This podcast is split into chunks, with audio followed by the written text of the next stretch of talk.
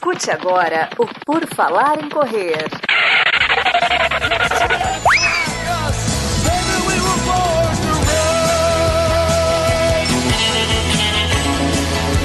Are you ready to run?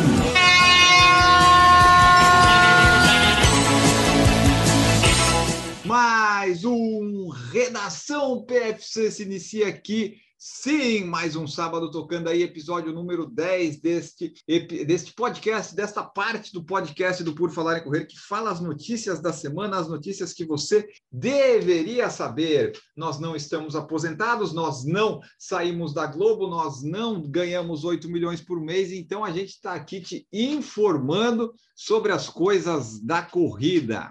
Hoje teremos três notícias bem legais e interessantes que vamos comentar com vocês. Ah, vamos ser sinceros, né? Essa, essa semana, semana passada foi cheia de recorde pessoal, recorde mundial, 10 mil, 5 mil. Essa semana deu uma caída, mas nós daremos o nosso melhor e nos esforçaremos para que essas notícias sejam muito, muito legais para você. Porque, olha só, quem que vai me ajudar? Maurício Geronasso. Tudo bom, Maurício? Bom dia, pessoal. Para quem está acima da região sul aí, bom dia. Saiam correr que tá bom. Quem está na região sul, se agasalha porque tá frio. não sai de casa, não sai porque tá frio demais. Ou aproveita, né, de repente. Marcos Boas também vai participar, tudo bom, Marcos? E aí, pessoal, tudo bem? Bom dia, bora escutar umas notícias, ficar bem informado e depois corridinha, né? Aliás, final de semana. Até, aliás, no fim de semana, geralmente eu posto o episódio e tal, né? Quando eu acordo, eu acordo às vezes 5, 6, 7. Aí postei no último fim de semana, o, Franz já veio dizer assim: não, eu já ouvi esse aí. Ou seja, ele já tinha, porque eu publico às quatro da manhã, ele já tinha ouvido há muito, muito tempo. Eu falei, "Ah, tem que programar isso aí, porque o pessoal está ouvindo antes de eu dizer que é para lá escutar. It's time for the news. Bom, vamos às notícias. Hoje não tá tão bom, mas vai ser legal. Ó, a primeira é assim: Japão vai suspender a emergência em Tóquio há um mês da Olimpíada. É, os casos e mortes estão em queda no país, mas a vacinação contra a Covid começou a acelerar só agora aí, nessa quinta-feira, sexta, 18 de junho. E os Jogos Olímpicos de Tóquio não vão receber estrangeiros for the first time, né, Marcos Boss? É, não vai dar vai ter uma restrição aí de público ainda e só japonês. Só japonês. E só para complementar essa informação, a Maratona de Tóquio, que está programada para acontecer no final agora de 2021, também vai seguir o mesmo procedimento. Não vai aceitar corredor estrangeiro. Só os japoneses vão poder correr e os estrangeiros só na edição de 2022. Então, tanto a Olimpíada e também a Maratona de Tóquio, né, para que é uma das majors, só vão aceitar aí os, os residentes no Japão. O Japão que, entre os países desenvolvidos, está talvez na lanterninha, lá entre os lanternas, na taxa de vacinação, né? Eles estão aí, acho que com um pouco mais de 6% hoje, né, que a gente está gravando, do, da população totalmente vacinada e 16% da população recebeu pelo menos uma dose. É um pouco baixo quando você compara ela, ela, ele com outros países desenvolvidos, né? Vamos, vamos lembrar, estamos falando de países desenvolvidos, né? Reino Unido, que tem 62%, Estados Unidos aí que está batendo 44% de totalmente vacinados. Até o Brasil está na frente do Japão, gente, pelo amor de Deus. Não que seja um país desenvolvido, mas até o Brasil está na frente. Então,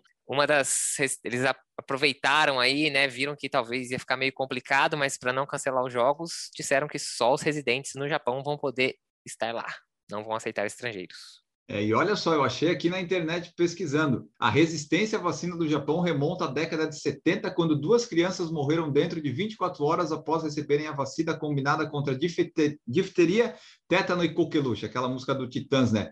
A vacina foi temporariamente suspensa, mas a confiança já havia sido abalada. Por vários anos, as taxas de vacinação infantil caíram, levando a um aumento nos casos de tosse convulsa. Ou seja, é, deu um problema lá na década de 70 e os japoneses eles são firmes, são fiéis, sua... eles ficam lá, né? E daí até isso aí é a resistência que eles tinham um pouco para a vacina que eu achei aqui. Ah, só uma coisa, Enio, que assim, a gente está falando de, de, né, que eles estão aí todos esses, com essa prevenção, eles estão, inclusive no momento agora, eles estão com algumas restrições um pouco mais severas no Japão, mas só para lembrar que a gente tem no Japão hoje em dia menos de 2 mil casos de Covid-19 por dia, menos de 100 óbitos, tá? Então, assim, se você comparar que embora eles tenham 126 milhões, que é metade praticamente da população brasileira, um pouquinho mais da metade, é, eles têm por dia casos, o que a gente tem por dia de mortes. Morte. Então, assim, ainda assim, eles estão, eles consideram isso como um número crítico e estão fazendo diversas, diversas restrições, né, na questão de circulação, é, reforçando as medidas de distanciamento, uso de máscara e tudo mais. Então, assim, às vezes quando a gente fala só, né, parece que a gente está pintando um cenário que a gente está acostumado a ver aqui no Brasil, que é um cenário bem mais complicado. Então, é um pouco diferente, e mesmo sem uma vacinação efetiva, as outras medidas lá tiveram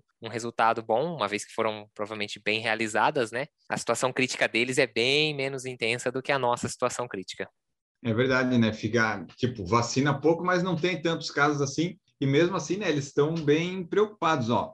Para fechar daí essa parte, as novas medidas devem incluir um limite de 10 mil espectadores ou 50% da capacidade do local para eventos públicos, o que for menor. É, pela primeira vez a gente falou, né? Não vai ter torcedores estrangeiros há pouco mais de um mês da cerimônia de abertura, né? Porque, para quem não sabe, é, os jogos começam dia 23 de julho. Então, falta, falta bem pouco, bem pouquinho para eles se iniciarem. E os organizadores eles estão tentando mostrar que a Olimpíada, né? O maior evento internacional desde o início da pandemia vai ser segura para os atletas e para o público. Então?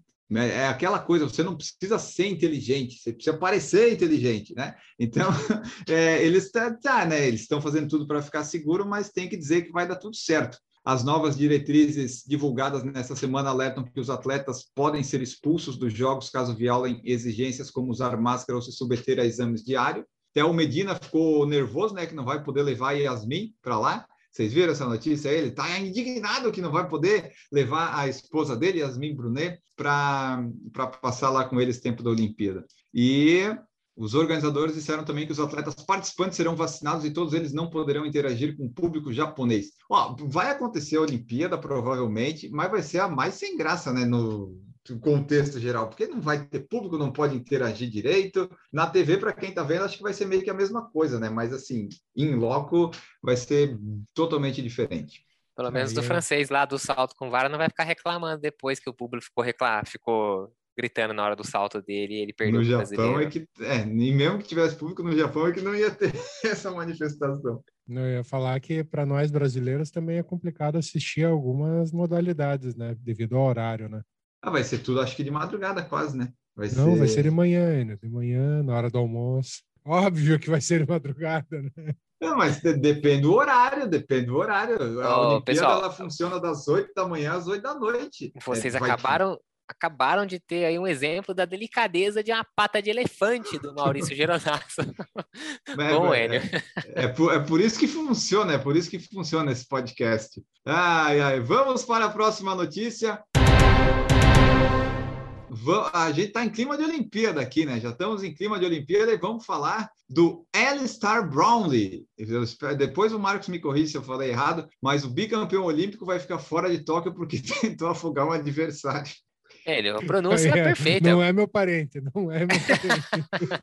Ó, pessoal, isso aí é tipo o Maurício nadando do lado do Enio. Depois vocês veem o vídeo lá do Alistair Brownlee, que vocês vão entender como é que funciona o negócio. Cara, que absurdo isso. O cara é bicampeão olímpico e no vídeo é nítido. Ele, ele parou de nadar para empurrar o, o companheiro lá, meu Deus do céu. É, ó, vou, vamos falar um pouquinho de contexto aqui. O Alistair Brownlee, ele é bicampeão olímpico, né? O atual bicampeão olímpico de triatlon. Ele é bastante famoso já, mas ele ficou mais famoso ainda fora do nicho do triatlon quando uma prova que o irmão dele estava quase desmontando no final da prova, assim, andando já todo torto, caiu, ele vem passar pelo irmão, ele carrega meio que o irmão até a linha de chegada. Esse vídeo rodou o mundo inteiro, foi quando eles ficaram bem famosos, mas eles já tinham fama já, já eram conhecidos, já, ele já era campeão olímpico nessa época, mas esse vídeo meio que mostrou ele para o pessoal fora do triatlo, né? O que aconteceu é que ele foi para essa última prova da, do, da, se não me engano, da Copa do Mundo ou do Mundial, eu não me lembro de qual, é etapa da World Series. Isso, e era a última Leeds, chance.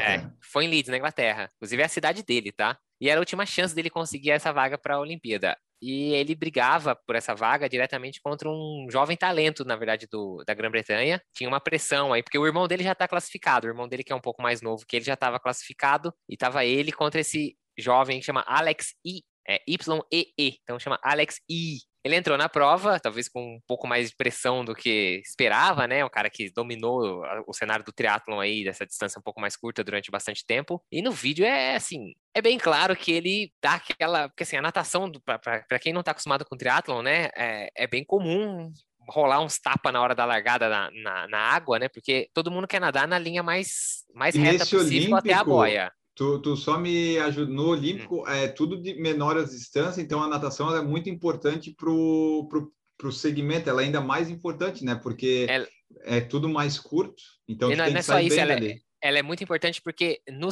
nesse tipo de triatlon, né, que é essa curta distância, você pode pegar vácuo no ciclismo. Então, os atletas hum. podem ficar um atrás do outro na bicicleta, pegando o vácuo do atleta que vai na frente. Então, se você não sai bem da natação e você perde o primeiro grupo da natação, esse primeiro grupo pegam as bicicletas, né? Então você pega ali três, quatro, cinco atletas que saíram bem da natação, pegaram a bicicleta, eles ficam revezando entre si quem fica na, de cara para o vento para ir poupando energia ao mesmo tempo que eles vão andar muito forte. Dificilmente, se você perdeu esse grupo na saída do, do ciclismo, você não pega mais, porque você ficar sozinho, você não vai conseguir competir contra o pessoal revezando com cara para o vento. Então a natação no triatlon de curta distância é extremamente importante, muito importante. Sim, ela não faz você ganhar a prova, mas ela faz você perder. Se você não sair no primeiro grupo, dificilmente você vai competir pela prova depois. Então, é claro que ali ele tá nadando, a hora que ele vai dar uma abraçada, ele tem que encurta a abraçada e empurra a cabeça do oponente para baixo d'água, assim, que eles estão nadando, eles estão nadando todos muito próximos. Isso é normal no triatlon, tá? É, se você assistiu uma largada de Ironman, por exemplo, que tem mais gente ainda, é um, assim, um estapeamento ali na água. que a, a, aquele simples afogamento ia atrapalhar a prova? Porque pelo que a gente vê na imagem, tipo,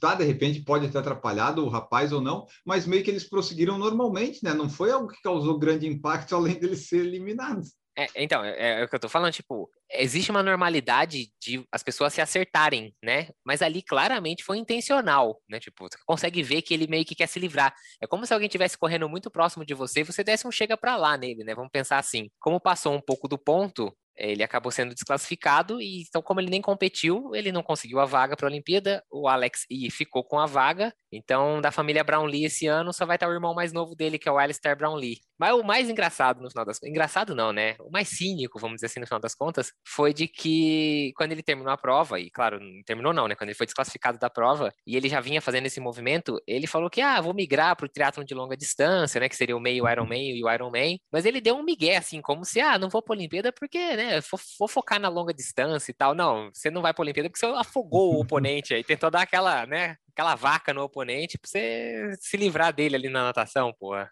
Né? E, e, assim, ainda mais nos dias de hoje que as coisas são transmitidas, né? Tipo, antigamente provavelmente ninguém ia ver isso. E hoje e o movimento ele, ele é, se tu, tu vê o vídeo, tu consegue ver ali o movimento, mas se tu vê da primeira vez, às vezes tu não consegue ver necessariamente ele fazendo isso. Foi algo sutil, assim, né? quer dizer, não foi tão sutil, mas não é algo que você às vezes pode perceber na primeira olhada. E o cara que sofreu esse afogamento, ele nem deve ter sabido de nada, né? Para ele estava normal ali, aconteceu, alguém bateu e, e segue em frente. Então o, o, o Alisson é, Alisson, como é que é o nome do rapaz? Esqueci. É o Alistar, está fora, né? Quem vai, como o Marcos falou, é o irmão dele, que foi prata no Rio e bronze em Londres. Então, é, eu, eu vou colocar aqui como ele falou, é. It wasn't this way I wanted that my life. Não, vamos falar em português. Não era assim que eu queria que minha última prova da World Series acontecesse. Lutei contra uma lesão. Ah, sempre tem uma lesão no tornozelo por três meses e fiz tudo possível para melhorar e ficar em forma para competir. Eu sabia que precisava de muita sorte hoje, não era para ser. Então, assim, acho que ele não estava na melhor forma e viu que não ia ter sorte. Disse, ah, vou tentar afogar aqui o, esse rapaz aqui. Vamos. E será que ele afogou o cara certo? É, eu acho que ali, na verdade, ele não estava preocupado se era o oponente direto hum. dele. Ele queria sair bem da água para poder ganhar a prova, só isso. E aí, assim, era que quem estava ali do lado dele atrapalhando a natação dele, entendeu? Só uma correção, eu falei errado. Eu falei que quem vai para a Olimpíada é o Alistair, que é o mais novo. Não, o Alistair é quem ficou de fora, que é o mais velho. Isso. Quem vai para a Olimpíada é o Jonathan Brownlee, que é o mais novo dos irmãos, tá? Então, corrigindo eu que eu acabei de falar errado. E, e, o, o Alistair aqui nas redes sociais ele negou que tenha feito de propósito, mas o vídeo é muito claro. Então a gente está numa época que as pessoas ela está na cara de ela falou uma coisa e daí ela diz que não falou aquilo lá e que não fez. Meu Deus do céu! Isso chega. Mas então é isso. O bicampeão olímpico vai ficar fora de Tóquio pelo menos a família está representada, né? Vamos ver se o, o outro Brownlee faz alguma coisa, mas era isso. A gente trouxe essa notícia porque é uma, é, foi interessante, né? Algo diferente que aconteceu, que não é todo dia que você afoga porque você quer alguém. Então é e isso. No final, e no final do triatlon tem corrida, então tem a ver com o assunto. Ah, é verdade. E, e nós estamos aqui em clima de Olimpíada, né? Estamos em clima de Olimpíada. E a última notícia de hoje é a mais legal de todas. A americana culpa burrito de porco por doping de esteroide e fica fora das Olimpíadas. Ei, meu Deus do céu. Foi o burrito de porco. A recordista dos Estados Unidos, Shelby Houlihan é suspensa por quatro anos após ter rejeitado a justificativa de contaminação de nandrolona em carne de porco. Ainda Que bem que eu não vou sou atleta olímpico, que eu ia viver dopado. E o burrito de porco nem é o melhor. É, ela é uma das favoritas, era, né? Uma das favoritas ao pódio dos 1.500 metros do atletismo, mas deu ruim para a americana de 28 anos. O exame antidoping dela indicou a presença do esteroide anabolizante proibido nandrolona. Em sua defesa, a atleta culpou um burrito com carne de porco contaminada, mas não conseguiu se livrar da punição. Olha, Só uma observação. A gente às vezes fala da notícia assim e acha isso, ah, olha que desculpa esfarrapada. Já teve atleta que foi absolvido de uso de nandrolona alegando consumo de carne de porco, porque dizem que alguns criadores dão esse, esse esteroide pro, pro porco para ganho de peso, esse tipo de coisa. foda, né?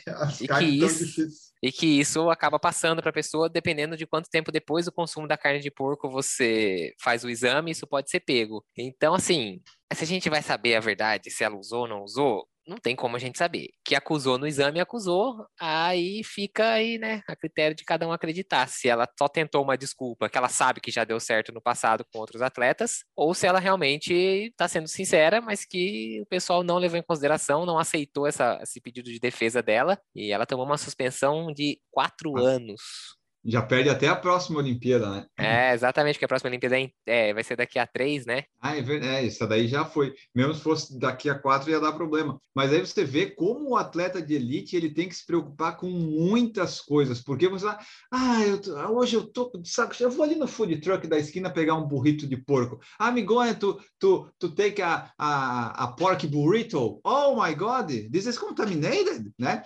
Tipo, tu- você vai lá e comer o burrito, e eu nem acho que é o melhor. Eu, eu, quando eu fui nos Estados Unidos, eu gostei do de peixe. O de porco nem, nem acho tão bom assim, mas para você ver como é que os nossos bichinhos estão sendo estão sendo maltratados aí, né? Porque, porra, estão dando esteroide pro porco, mano. E o nosso bacon, Maurício, estão acabando com o nosso bacon. É uma desgraça isso. Mas o Marcos trouxe no nosso grupo lá que o Correndo por aí trouxe umas, uns casos já que teve aí, né, Marcos? E também no site aqui colocaram. A história do esporte está cheia de defesas surpreendentes. A canoísta canadense Lawrence Vincent Lapointe apresentou a substância proibida Ligandrol em seu exame e afirmou que foi contaminada durante uma relação sexual com o namorado. Ela conseguiu comprovar a contaminação e não foi punida. O tenista francês Richard Gasquet e o canadense Shaw Barber, do salto com vara, também se livraram de punição após exame antidoping indicar a presença de cocaína. Nos dois casos, a justificativa foi de contaminação em beijos. Ou Olha, seja, o pessoal tá namorando e casando com os dopados. Eles não se dopam, mas os maridos, namoradas, esposas, são tudo uns dopados, entendi. Exatamente. O ciclista espanhol Alberto Contador também justificou essa presença, mas essa daí não deu certo, não colou essa desculpa da carne contaminada. E o nadador espanhol Davi, Davi Meca alegou que um sarapatel que comeu no Brasil foi a fonte de sua substância proibida, mas essa daí também não colou. E essa daqui, putz, essa daqui é braba de cair, ó. O americano Lachal Merri acabou caindo no doping por causa de um produto para aumento do pênis. Aí, tipo, é ruim tu ser suspenso por doping, mas aí é ruim também tu deixar publicamente que tu se incomoda com o tamanho do seu pênis a ponto de tomar uma, uma substância ali, um produto para aumentar ele, né? Tipo, é, ah, coitado. O Anderson Silva, se eu não me engano, uma vez ele alegou, né? Ele caiu num exame antidoping e ele falou que ele tomou remédio para ereção. Falei, É. puta que pariu, já não chega a vergonha de ser pego no antidoping, vem falar que tá precisando de remédio para ereção. É, pô, tu vê que o atleta Pô. elite ele não pode, ele tem que tomar muito cuidado com as coisas que ele vai consumindo. E aqui a, a última, né, que você que você mandou aqui no grupo foi a, a o Daniel Plaza da marcha atlética, ele testou positivo também e a defesa dele foi que ele tinha feito sexo oral com a esposa e daí ali que deu deu, deu problema dele se contaminar. Desculpa foi aceita. Então assim, É porque a esposa estava grávida e parece que o hormônio que acharam no anti- no antidoping dele é um, realmente um hormônio que aumenta de concentração em grávidas. Então, cara, é ele alegou que específico. f- fez sexo oral na esposa que estava grávida e aí por isso que detectou esse hormônio nele. Eu não sei se é um hormônio, é nandrolona. É, nandrolona é a não é um mesma- hormônio, é um Isso. esteroide, eu acho. Desculpa. Então você vê, você pode achar na androlona no porco que você come e na, na sua esposa grávida. Que coisa impressionante. Esse Redação PFC acho que é o melhor de todos, porque a gente conseguiu ir muito além das notícias, mas aí você fica vendo como é que o atleta de elite, de alta performance, ele tem que se preocupar com todas as coisas. Por isso que tem nutricionista, tem cozinheiro, eles têm todas umas coisas, porque você vai cair nisso, daí você tem que se justificar. Algumas são aceitas, algumas para o mesmo caso não, então vai depender muito da sua defesa, vai depender, sei lá, do seu juiz que está ali no seu caso. Maria Então, Sharapova, várias- Maria Sharapova, tenista, caiu uma vez por uma substância que ela usava e numa virada de ano essa substância passou a ser considerada doping. Os médicos e o pessoal que tratava dela não se atentou a isso, ela continuou usando e caiu no exame. E aí, tipo, ela falou: "Ah, eu usei isso minha carreira inteira". Aí eu até me perguntei, falei: "Nossa, então quer dizer que ela se dopou a partir das regras de hoje, ela se dopou a carreira inteira, né? Você imagina que loucura". Mas foi isso. Né? Os médicos não se atentaram que essa substância entrou na lista das substâncias proibidas e ela caiu no antidoping. Então é isso. Ah, só complementando e finalizando, a Shelby Julian está fora das Olimpíadas, é, mesmo tendo passando por um polígrafo, que era o aparelho para detectar mentira, teve amostra de cabelo analisada, deu um monte de coisa, mas a Corte Arbitral do Esporte negou. Não deu certo, ela não teve sucesso e a gente trouxe essa notícia pela curiosidade do burrito. Sobrou para o burrito de porco, para o pork burrito. Bom, essas foram as notícias de hoje. Falamos bastante de Olimpíadas, viu? Tóquio, bicampeão olímpico. Né? A gente falou que as notícias não estavam tão boas, mas nós conseguimos ir, além delas, né? A gente conseguiu destrinchar, ir lá no âmago, o âmago da questão, o cerne, o core de todas as questões da notícia. Uma homenagem ao episódio que vai sair na quinta-feira sobre a importância do core. Maurício, você está rindo porque você está gostando das minhas correlações, né? Você tá. eu Tô, tô bem hoje, hoje eu tô bem, hoje eu tô bem.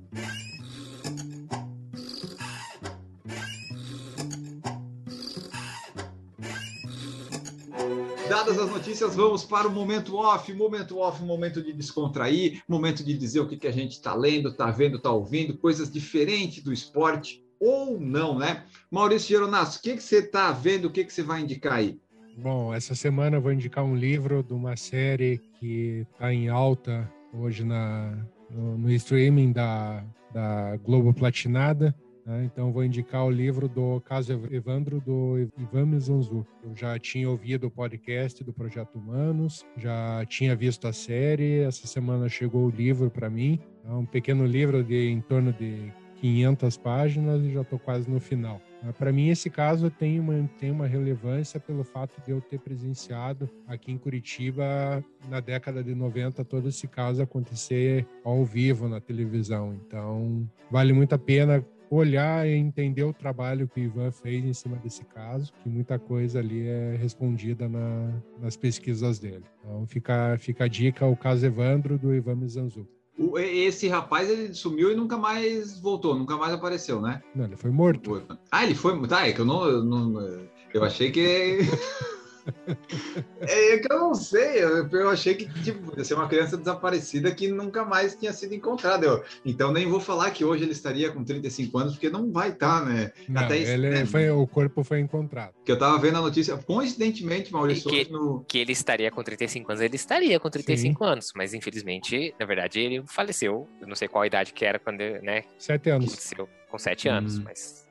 É que nem quando eles falam, ah, o Bob Marley hoje teria 102 anos. Não, ele já não teria, ele teria morrido, porque com 102 o Bob Marley não ia chegar, não tem como.